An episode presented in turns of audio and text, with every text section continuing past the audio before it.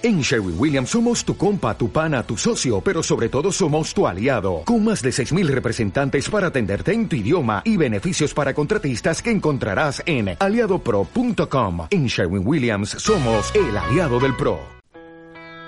Bienvenidos a Viajando Simple, el podcast donde hablo sobre vivir y viajar en furgoneta.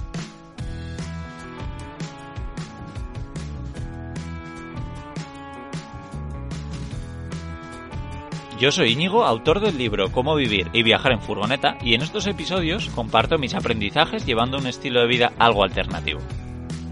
Vale, pues hoy voy a compartir con vosotros la primera entrevista que me han hecho en mi vida. La verdad es que fue bastante impactante que me contactasen Alexandra y José. Eh, yo estaba en Berlín, si no me equivoco, y eh, estaba atacado de los nervios. No, lo siguiente, pero de verdad, ¿eh? está muy, muy nervioso. Me acuerdo que me quedé bloqueado con alguna de las preguntas, pero, pero bueno, creo que cuando me preguntaban por alguna anécdota o, algo así, conté una mierda porque no, no, se me ocurría. Y a partir de entonces, cuando yo voy a preguntar eh, una anécdota en mis futuras, en mis entrevistas, siempre les digo, oye, te preguntaré por alguna anécdota para que la vayas pensando y tal, ¿no?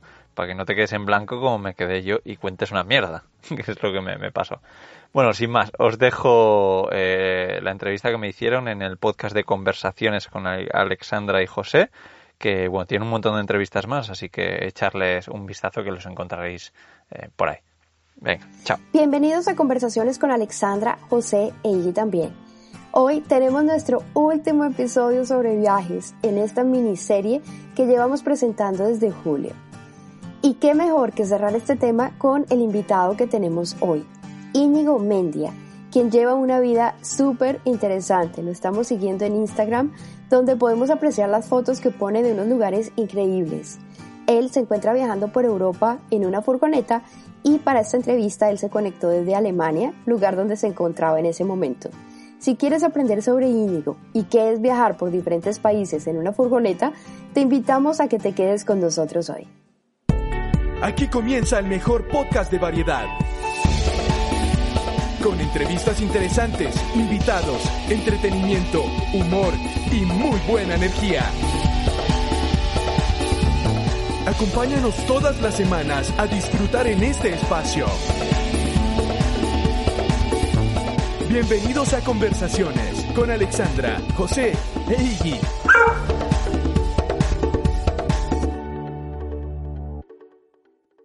Íñigo, estamos súper contentos de tenerte en nuestro podcast y cerrar contigo esta serie sobre viajes. Estamos contentos de poder conectarnos y poder aprender más de ti y lo que estás haciendo. Así es que bienvenido. ¿Cómo estás? Hola, muy bien. Muchas gracias lo primero por entrevistarme y, nada, estoy muy bien ahora mismo en, en Berlín, que llevo una temporada aquí y, y nada, muy contento de hablar con vosotros. Íñigo, para comenzar, nos gustaría que las personas que nos escuchan puedan saber un poco más de ti. Cuéntanos, ¿quién es Íñigo Mendia? Sí, bueno, eh, pues yo soy eh, pues un chico que hace años no me gustaba muchísimo viajar. La verdad es que no he sido siempre un, gran viajero, pero hasta que con 25 años más o menos, pues conocí a una, a una chica, una chica de, de Roma, y entonces, pues nos decidimos a, viajar juntos a una misma ciudad para poder vivir juntos, porque ninguno de los dos nos veíamos ni viviendo en ningún sitio en España ni, ni en Roma. Así que, bueno, pues nos fuimos a vivir a, Australia. El país que, que, elegimos fue Australia.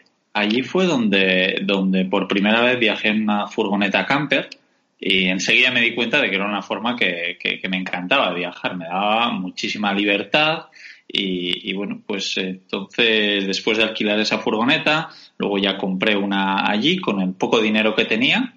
Eh, compré una furgoneta muy, muy sencilla que simplemente tenía asientos. Pero luego sí que ya, pues más adelante, pues eh, según mi presupuesto iba aumentando por, por lo que trabajaba en Australia, pues fui mejorando furgonetas. ¿Y hace mm. cuánto fue eso? ¿Hace cuánto fue que, empezaste en Australia? Pues en Australia fui hace eh, cinco años ahora, sí, ¿cómo pasa el tiempo? Hace cinco años, sí. Y pasé dos años allí. ¿Pero estabas haciendo lo mismo? O sea, ¿viajabas a través de Australia? Bueno, hice un poco de todo. La verdad es que estudiaba, eh, trabajaba y viajaba mucho. La verdad es que sí. Pero hacía las tres cosas. Tenía tiempo para todo. Trabajaba un poco, viajaba bastante y, sí, y luego pues tenía que estudiar, sobre todo para el tema del visado, pues tenía un visado de estudiante, entonces yo empecé estudiando inglés y luego marketing, y, sí. Bueno, y entonces cuéntanos qué pasa después de Australia. Eso es, pues en ese momento decidimos regresar a España, la idea era un poco afincarnos allí, hasta que, bueno, pues eh, mi relación con, con esta chica, pues al final no, no funcionó. Yo sí que hubo un momento que estuve bastante de, bajón, estaba un poco deprimido, estaba pensando incluso volver a Australia, pero al final lo que decidí fue, bueno, voy a intentar hacer todas las cosas que hacía en Australia, voy a intentar hacerlas eh, aquí en, mi ciudad. Y, empecé a hacer eso y la verdad es que drásticamente me empecé a, encontrar mucho, mucho mejor. Fue cuando compré una furgoneta aquí y, y empecé a hacer pequeños, pequeños viajes, pero siempre teniendo un trabajo normal y, estando establecido en, en, una ciudad fija. Cuando tú dices aquí, ¿te refieres a España? Sí, eso es. Bueno, en el País Vasco, en San Sebastián, sí. Ok. Íñigo, cuéntanos la furgoneta que tienes ahora que la hemos estado viendo en Instagram. ¿Esa la compraste hecha así o la arreglaste tú?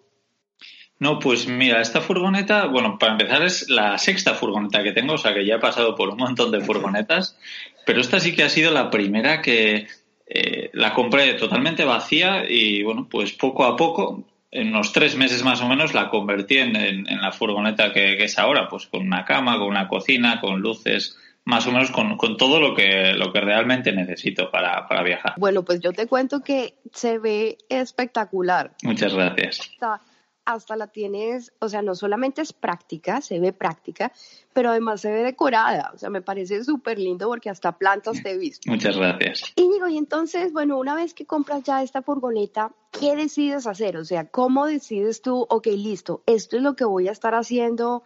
Eh, tiempo completo, eh, cómo escoges tu primer país, cómo se da ese cambio de, bueno, estar haciéndolo un poco, como decías tú, pues estar manteniendo tu trabajo y hacerlo como de vez en cuando, a decir, ahora sí quiero hacerlo, pues tiempo completo me voy. Sí, bueno, pues esto empezó lo primero con un pequeño viaje que hice de, un mes y medio, bueno, pequeño, pues es un, mes y medio de, viaje que hice. Eh, le propuse a mi, a mi jefe, pues que a ver si podía coger una pequeña excedencia eh, en la temporada baja y luego regresar al trabajo. Y en ese, en ese viaje de mes y medio me di cuenta pues de que eso me gustaba mucho y de que yo pues creo que podía pasar más de medio, de, de un mes y medio así. Entonces lo que pasó es que, bueno, pues eh, desde que volví de Australia empecé a coger mucha gente en mi casa a través de la plataforma Couchsurfing, no sé si la conocéis. Sí, muy bien. Pues sí, lo que pasó es que conocí a, muchísima gente que no estaban en, mi ciudad de vacaciones, sino que vivían viajando. Entonces, pues me daban muchísima, muchísima envidia, ¿no? Como es, como es normal. Pero yo pensaba, pues, que esto, pues había un tipo de gente que sí que lo podía hacer, o bien por el tipo de trabajo o por cómo eran ellos, pero no, no lo veía como algo que, que yo lo pudiese hacer. Pero eh, luego lo que dije, bueno, si ya he podido viajar mes y medio, yo creo que puedo viajar más tiempo. Entonces, creo que el mejor momento para dejar mi trabajo e intentar eh, forzarme a vivir viajando es ahora, porque no tengo nada que, no tengo hijos, no tengo pareja, no, no tengo nada que realmente me, me ate a, a donde estoy. Y lo que no quería es que llegase, que pasasen los años y que por lo que sea, pues no pudiese hacerlo y me acabase arrepintiendo de no, de no haberlo intentado. Claro. Sí, entonces, pues así fue como en unas pequeñas vacaciones que tuve, pues me cruzó un poco el cable y dije, oye, pues creo que lo voy a hacer ya. No voy a esperar más y, y nada, y a la vuelta de esas vacaciones hablé con mi jefe y le dije, mira, que, me pasa esto, ya sabes que, me gusta mucho viajar y, bueno, pues él se lo tomó bastante bien. Entonces sí que le propuse a ver si podía trabajar online, que es algo que ya se lo había propuesto en el, trabajo, así poder trabajar mientras iba viajando. Pero bueno, él, me dijo que no, que, eso no podía ser, así que, que bueno, pues eh, pasé como dos meses más trabajando y preparando toda la furgoneta para el viaje y exactamente un año, el 29 de junio del 2018, pues salí sin, fecha de vuelta. ¿Hacia dónde saliste? Pues eh, la verdad es que tenemos la suerte de que aquí en, Europa es muy fácil viajar y entonces mi idea Bueno, en realidad no lo tenía muy claro, pero en principio la idea era ir tirando hacia el norte y bueno, el primer país que tocaba era, era Francia. Entonces empecé, empecé viajando por Francia, sí. Ese fue el primer país. Bueno, ¿y cómo fue esa primera experiencia ya de saber que estás viajando? Porque yo pienso que influye mucho la, la, mentalidad, claro, de que uno sabe que va de vacaciones, pero bueno, dices, dejo todo listo para cuando regrese. ¿Cómo fue esa sensación y esa experiencia de decir, ok, me voy y ya no sé cuándo regreso? Bueno, pues yo, yo la recuerdo como que era muy, que estaba muy, muy tranquilo, que según iba pasando el tiempo decía, bueno, pues ha pasado un mes y por ahora eh, estoy muy muy a gusto con este tipo de viaje, pero no sé cómo va a ser el siguiente. Y así iban pasando mes a mes y, la verdad es que yo me encontraba muy bien. Eh, decía, pues que no, no veo muchos motivos por los que debería de, volver a mi vida de, de antes. Claro, Qué rico, me parece de verdad una vida súper interesante. Y bueno, hablando un poquito de eso, de, bueno, estar en, en, tu furgoneta y estar viajando, cuéntame cómo es la parte de encontrar dónde parquear, dónde pasar la noche, cómo, cómo has, o sea, qué tan fácil ha sido para ti eh, poder decidir, bueno, dónde va a ser mi siguiente stop, dónde voy a pasar la noche, eh, qué tan fácil es en Europa encontrar lugares para eh, descansar en la noche? Bueno, pues yo lo que he aprendido es que es mucho más fácil de lo que pensamos, que muchas veces no, nos ponemos los problemas nosotros mismos, pero bueno, yo, yo, cuando salí dije, bueno, yo ya sé que de vez en cuando la policía va a llegar y me va a multar por decir, eh, diciendo, oye, es que no puedes aparcar aquí, y me va a poner una multa. y eso lo, tenía claro y era como parte del presupuesto. Pero lo, lo, que ha pasado es que ha pasado un año y a día de hoy eh, cero multas y los encontronazos con la, policía siempre han sido positivos. Siempre han llegado y me han dicho, oye, pues ya lo siento, que o ha llamado a este vecino, nos ha dicho que estás aquí, pues que a ver si te puedes ir a otro sitio, o simplemente, oye, es que aquí no puedes aparcar. Incluso en la República Checa me pasó que llegó la policía, me dijo, oye, aquí no puedes estar, pero si quieres síguenos, que te llevamos a un sitio, a un parking donde sí puedes aparcar gratis, que no sea un camping pues, pues genial. Buenísimo, genial. Pero, ¿y cómo haces tú precisamente? Tú dices, bueno, ellos llegaron y me dijeron, pero ¿qué pasa con el idioma? ¿Cómo has manejado tú esa parte? Porque pues estás pasando por muchos países y cada uno con su idioma diferente. ¿Cómo has podido manejar, navegar esa parte del idioma? Bueno, pues sí que ha habido algún país que ha sido un poco complicado, pero la verdad es que normalmente eh, lo primero, cuando, bueno, bueno, pues eh, yo al poco tiempo de, salir ya sí que empecé a aprender francés, porque me di cuenta que en muchos de los países por los que pensaba viajar y, otros países que igual quiero viajar en un futuro, pues se habla francés. Entonces empecé a estudiar francés. Luego el inglés, pues lo, domino bastante bien, porque bueno, pues por los dos años que viví en Australia y porque hablo con, con mucha gente en inglés.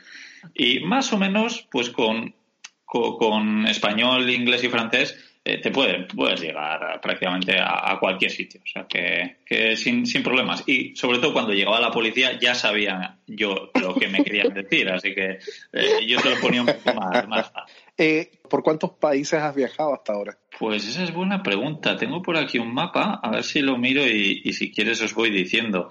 Pues empecé por Francia, Suiza, Austria, Eslovaquia, República Checa, Alemania, Holanda, Bélgica, Inglaterra, eh, Portugal. Eh, pues creo que he contado 10, pero creo que algunos más. 10, ajá. 10 eh, este, este último año, sí, que luego pues sabré que es Australia, y, pero, pero sí, este año 10, países. Y España, que no lo he contado, 11 países. Claro, súper. Vimos, vimos tus gatos. Que, cuéntanos sobre los gatos. Sí, eh, bueno, pues el caso es que, yo tengo un gato en, en, mi casa y entonces pues sí que estuve dudando en, llevármelo o no, porque tenía la suerte de que un amigo se podía, quedar, se podía hacer cargo de él. Entonces al final no decidí no llevármelo y luego pues después de seis meses viajando y volver a casa por Navidad, en diciembre del año pasado, pues dije, pues igual ahora es un buen momento para hacer un, un pequeño viaje a Portugal y probar a, viajar con él. Y, y, sí, y pasé dos, dos meses con él, con mi gato Pavarotti en el, en el sur de Portugal. Y, y, bueno, pues tiene sus ventajas y sus inconvenientes. ¿Cuáles fueron uno de los inconvenientes de, de viajar con Pavarotti? Bueno, pues los inconvenientes yo creo que es un poco que, que a mí me, me, causa un poco de, de, estrés, porque él si es muy feliz en la naturaleza, que es donde más suelo estar, pero en cuanto voy a una ciudad porque tengo que hacer la compra, porque tengo que echar gasolina, o, cualquier cosa así, le veía que él estaba estresado. Y mm. pues igual salía de la furgoneta y él se quería, quería salir también, y claro, estaba en medio de la carretera y, no le podía dejar salir. Y, una vez se me escapó también, y pues, ah. pues eso hacía sentirme un poco estresado. Precisamente cuando José veía las fotos y te veía a ti con el gato, decía, yo definitivamente hubiera dado cualquier cosa por viajar con Iggy, pero Iggy ya tiene 13 añitos, entonces ya es un poquito más difícil, a pesar de que a él le encanta viajar y le encanta estar en el carro, ya a esta edad pues surgen otros problemillas que ya es más difícil, pero realmente nos pareció genial que estuvieras eh, con tu gatito enseñándole el mundo. Tenéis la suerte de que, que, que, tenéis un perro y por muy mayor que sea, yo creo que es más fácil eh, viajar con un perro mayor que, bueno, con un gato muy, muy, muy joven puede ser más, más fácil porque se adapta más rápido. Pero, pero sí, los, los perros siempre, siempre son muchísimo más, más fáciles. Más fáciles de llegar. Yo pienso que, que, un perrito es más fácil porque también lo puedes dejar amarradito. O sea, es más fácil que, que un gatito. Un gatito en realidad quiere caminar, quiere explorar y, y como tú dices, es más difícil o sea y luego un gato, tú no le puedes, no le puedes sacar a pasear. Es el gato el que te saca a pasear a ti. él, hace lo que quiere. O sea que si, si no quiere ir a un sitio, no va a ir. Con un perro más o menos le puedes llevar, pero con un gato, olvídate. Entonces, Pavarotti, ¿tienes planeado incluirlo en otro viaje después? ¿O, o, o Pavarotti se va a quedar en España por un rato? Pues no, no lo sé. La verdad es que no sé, no sé es algo que sigo, sigo pensando. La verdad es que le echo mucho de menos, pero sí que hay días pues que dejo la furgoneta al sol o cualquier cosa así que digo, joder, aquí tener a Pavarotti eh, me, complicaría mucho, mucho las cosas. Así que no sé. Todo depende de hacia dónde vaya a ir, yo creo que más que, que otra cosa. Ah, en estos momentos estás en Berlín. ¿Para dónde vas ahora? ¿Y cuál es el futuro del, del, del, viaje? Bueno, pues el futuro del viaje es hacia el norte. Voy, voy hacia el norte. Para mí una de las grandes ventajas de vivir y viajar en furgoneta es poder pasar el invierno en el sur, pues en este caso lo pasé en el sur de Portugal, y el verano en el norte. Entonces ahora estoy en Alemania, que la verdad es que normalmente no pasa de los 30 grados y, y es, es, es, una gozada. Pero la idea es cruzar a Dinamarca dentro de poco y ya hacia Noruega, hacia el okay. polar ártico, sí. Qué genial. ¿Y cuáles han sido uno de los lugares, digamos, que más te haya impactado, que te haya gustado? Pues yo creo que principalmente dos. Eh, Gales, Gales en, en Reino Unido es, es, impresionante, sobre todo para vivir en, eh, para viajar en furgoneta, es, es una gozada que, me han dicho que es más o menos parecido a Escocia y, bueno, pero sí, Gales creo que es uno de los sitios que más. Y luego el sur de Portugal, el Algarve, que he pasado este invierno allí y el anterior también, que fue ese pequeño viaje de mes y medio que os contaba, que fue okay. un poco empezó todo así. ¿Podrías, Íñigo, elaborar un poquito más en esto? Dices que eh, Gales es especialmente atractiva para viajar en furgoneta. ¿Por qué? Eh, porque es muy verde, es muy verde, hay unos acantilados espectaculares, estás en la costa pero en el, en el monte a la vez. Eh, y luego que, que sí, hay mucha libertad, puedes, puedes aparcar prácticamente donde quieras, no está lleno de gente, sobre todo cuando viajé yo, que era octubre más o menos del año pasado. Así que sí, un poco por, por, por la naturaleza, por lo verde que es y la, la libertad que hay. Íñigo, dos preguntas. ¿Qué es lo que menos te ha gustado y lo que más te ha costado adaptarte viajando en la furgoneta? Bueno, pues eh, la verdad es que yo creo que como he ido un poco eh, haciéndolo poco a poco, con esos pequeños viajes que hacía en Australia y luego pues venir eh, hacer otros viajes un poco más largos por España, pues la verdad es que no me ha costado adaptarme a nada. Así que hay cosas que me gustan más y que me gustan menos. Pues una de las cosas que yo creo que me gusta menos hacer es tener que ir a, buscar agua. porque pues cada cinco días más o menos tengo que, buscármelas para, para encontrar agua en algún sitio. Pero vamos, no es, no es complicado tampoco, pero no es, no es lo, lo que más me gusta. Pero fuera de eso, en realidad, la parte, por ejemplo, mecánica y eso, ¿cómo te ha ido? Pues bien, la verdad es que he tenido muchísimas, bueno, no sé si es suerte o no, no lo sé muy bien qué es, pero eh, es que he tenido poquísimos problemas y, el problema el único problema grave que he tenido fue cuando estaba en casa en Navidades que, me quedé sin frenos bajando una cuesta oh. bastante eh, terrorífico pero lo que me he dado cuenta es de que, de que yo soy mucho más capaz de lo que pensaba en cuanto a mecánica muy, muy contento Íñigo, y tú ya llevas casi un año viajando en la furgoneta. ¿Qué has podido aprender de ti mismo a través de esta experiencia? Pues sobre todo, bueno, los primeros seis meses sí que me forcé un poco a mí mismo para estar solo, porque eh, yo en realidad pues podía estar con muchísima gente, conozco a mucha gente que vive por Europa, eh, no sé, luego también gracias a la plataforma de Couchsurfing, pues sí que conocí a algunas personas, pero me, me forcé para no socializar mucho y, y ser y, ver un poco el momento en el que decía, bueno, pues he pasado tres meses eh, bastante solo, ahora necesito socializar para seguir estando feliz. Pero la verdad es que después de seis meses me di cuenta que, no, de que, de que estaba muy bien eh, sin, sin estar todo el día rodeado con gente, que estoy muy contento conmigo mismo.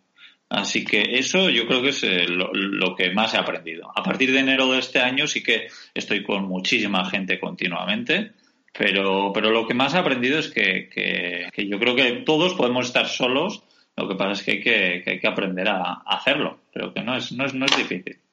Claro, que verdad tienes la oportunidad de, de, de aprender de tu propia compañía, de disfrutar y, y, estar bien estando uno consigo mismo. Así que muy, muy interesante. Si algún día decidieses quedarte en algún lugar fijo, ¿qué crees tú que sería lo más difícil de adaptarte?